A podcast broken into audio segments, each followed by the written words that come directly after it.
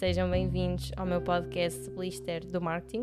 O meu nome é Carolina e este é um podcast para iniciantes e curiosos da área que procurem descobrir um pouco mais acerca de conceitos-chave que são essenciais e muito usados no marketing. Pergunto a vocês porque é que eu chamei ao podcast Blister do Marketing. Um, Apelidei-o assim porque cada episódio uh, servirá como uma analogia para um comprimido em que vos dou os tais conceitos-chave essenciais no mundo do marketing. Ora bem, o episódio de hoje vai centrar-se na estratégia STP. STP é uma sigla que se refere às iniciais três palavras em inglês: Segmentation, Targeting e Positioning. Este é um conceito base com uma grande importância na área de marketing. Traduzindo literalmente, significa segmentação, alvo e posicionamento. O STP tem várias designações. Podemos referir-nos a estratégia, ferramenta ou lógica Todas estas estão corretas, ou seja, se ouvirem alguém a falar em ferramenta e depois mais tarde ouvirem outra pessoa a referir-se à lógica, vocês já sabem que todas essas estão bem. Podemos recorrer à lógica STP para posicionar ou reposicionar um produto, um serviço, uma marca ou até uma empresa. Esta lógica, tal como o número de letras, deve ser esquematizada e separada em três fases, seguindo a ordem da sigla. Portanto, vamos passar ao S de segmentação ou segmentation. Primeiro, quando falamos de segmentação, devemos assegurar-nos de que é possível medir o segmento, de que este é rentável, ou seja, nós não nos vamos inserir num segmento que não nos traga lucro, que é relativamente fácil de localizar e atingir o segmento. Hum, portanto, nós sabemos por onde é que eles andam, quais são os seus hábitos e como os atingir. Temos de identificar este segmento facilmente, ou seja, ao descrevê-lo, nós conseguimos dar uma frase clara de quem eles são, explicar facilmente. Não andamos com rodeios a tentar explicar qual é o nosso segmento, porque aí, se calhar, não fizemos uma divisão adequada, não é o segmento adequado para nós. E temos de nos certificar ainda que este segmento apresenta características ou comportamentos semelhantes ou homogéneos, ou seja, a tal campanha de marketing que eu fizer e que eu sei que eles vão reagir e responder da mesma forma. Passando agora à segunda letra, ao T o alvo. Vamos escolher o melhor segmento do mercado, sendo que estes vão tornar-se o nosso alvo ou target. Neste ponto, devemos analisar as características de cada segmento, procurando a sua atratividade, com o objetivo de selecionar o segmento mais apropriado para nos inserirmos. Aqui, é importante saber que podemos selecionar um ou vários segmentos, mas temos de ter em conta, como são segmentos diferentes, vão ter comportamentos e respostas diferentes às nossas campanhas e, portanto, escolhendo mais que um, têm de haver ações específicas para cada um deles.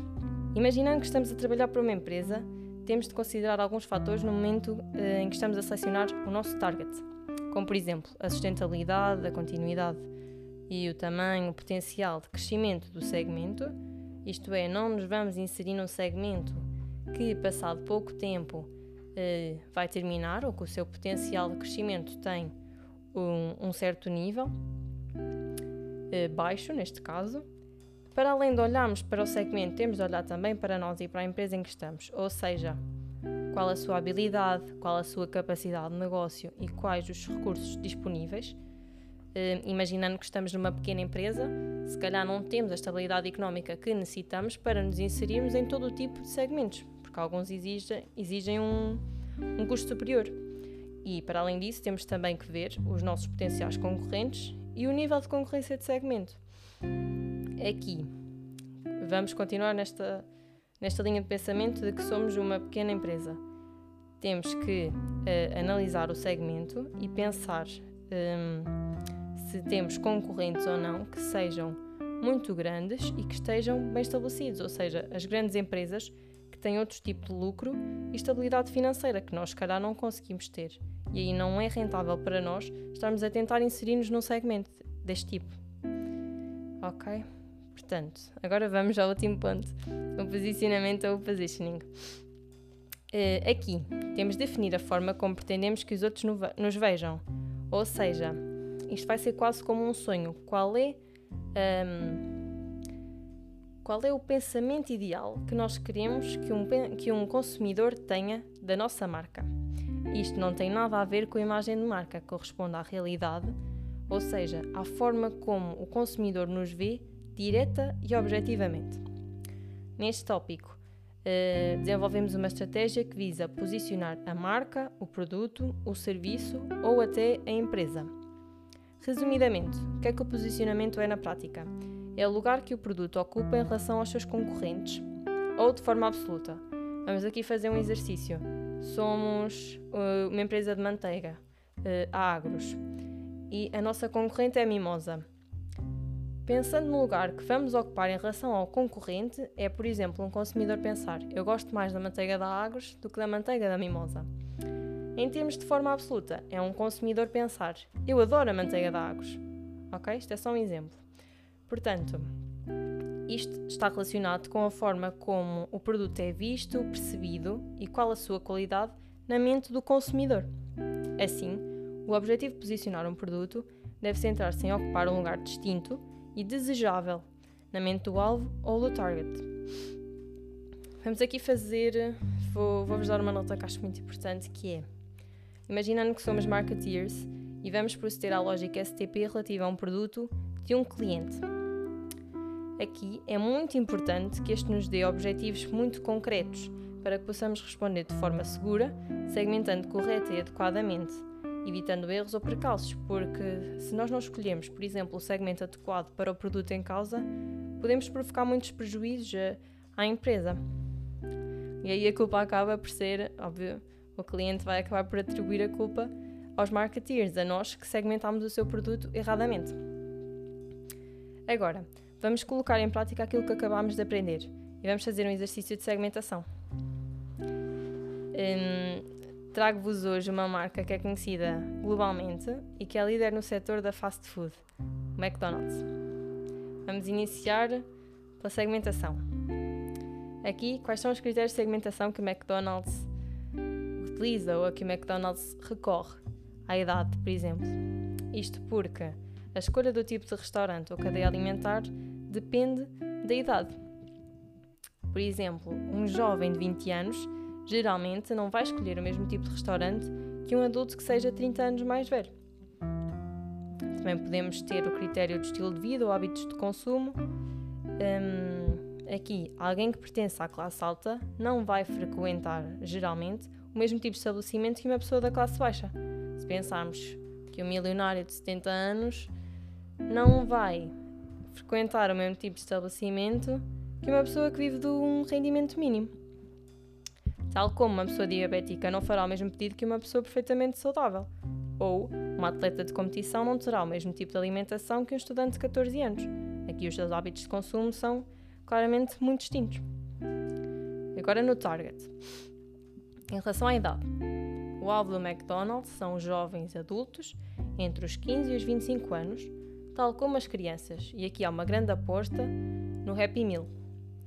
Isto vai gerar uma bola de neve, esta questão do Happy Meal, na medida em que as crianças, por norma, não vão sozinhas ao estabelecimento, vão sim acompanhadas dos seus pais, acabando por indiretamente forçar os pais a consumir, mesmo que não force, terão sempre esse pensamento eh, presente na sua cabeça. Acima de tudo, o consumidor sabe que encontra preços acessíveis McDonald's e é isso que pretende. Portanto, para além de gostar igualmente da comida e da sensação que a mesma lhe provoca, independentemente dos malefícios que poderá representar para a sua saúde. Se pensarmos, há também muitos McDonald's que se situam em centros comerciais. Assim sendo, muitos dos seus clientes e consumidores são frequentadores destes espaços comerciais. Vamos agora à última parte, o slogan I'm Loving It. Este surgiu em 2013 e pretendia que os consumidores se sentissem mais próximos da marca.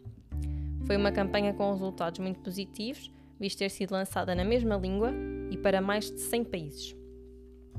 Este é um elemento-chave da estratégia da marca, porque é conhecida em todo o mundo e automaticamente associado ao McDonald's, ou seja, eu posso estar eh, no Canadá, dizer I'm loving it, como posso estar em Portugal e dizer a mesma coisa, e qualquer pessoa que ouça este slogan vai associá-lo automaticamente ao McDonald's, tal como a música que vem depois do slogan, o para pa pa pa. Qualquer pessoa associa imediatamente ao McDonald's. Daí esta ter sido uma campanha eh, muito bem sucedida, mesmo estando em 2020, eh, ainda assim continua a se ingrar. Agora, As campanhas do McDonald's baseiam-se muito em gerar emoção e tentam apelar à sensibilidade dos consumidores, com uma mensagem muito subliminar do produto em si. No próprio slogan I'm loving it, o love ou adorar, o amor já vai apelar aqui à emoção.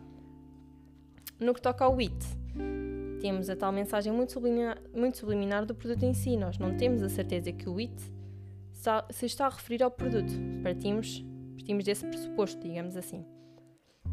Para além disso, podemos também considerar um anúncio uh, da McDonald's que saiu há pouco tempo, que fala, conta-nos a história, digamos assim, de uma família que entra no drive-in, no pai de um filho, que pedem uma backbox jantar, uh, que traz dois menus e um Happy Meal. E aí a criança fica muito confusa porque não sabe se os três menus não percebe para quem é que será o terceiro menu, visto só são duas pessoas que estão no carro.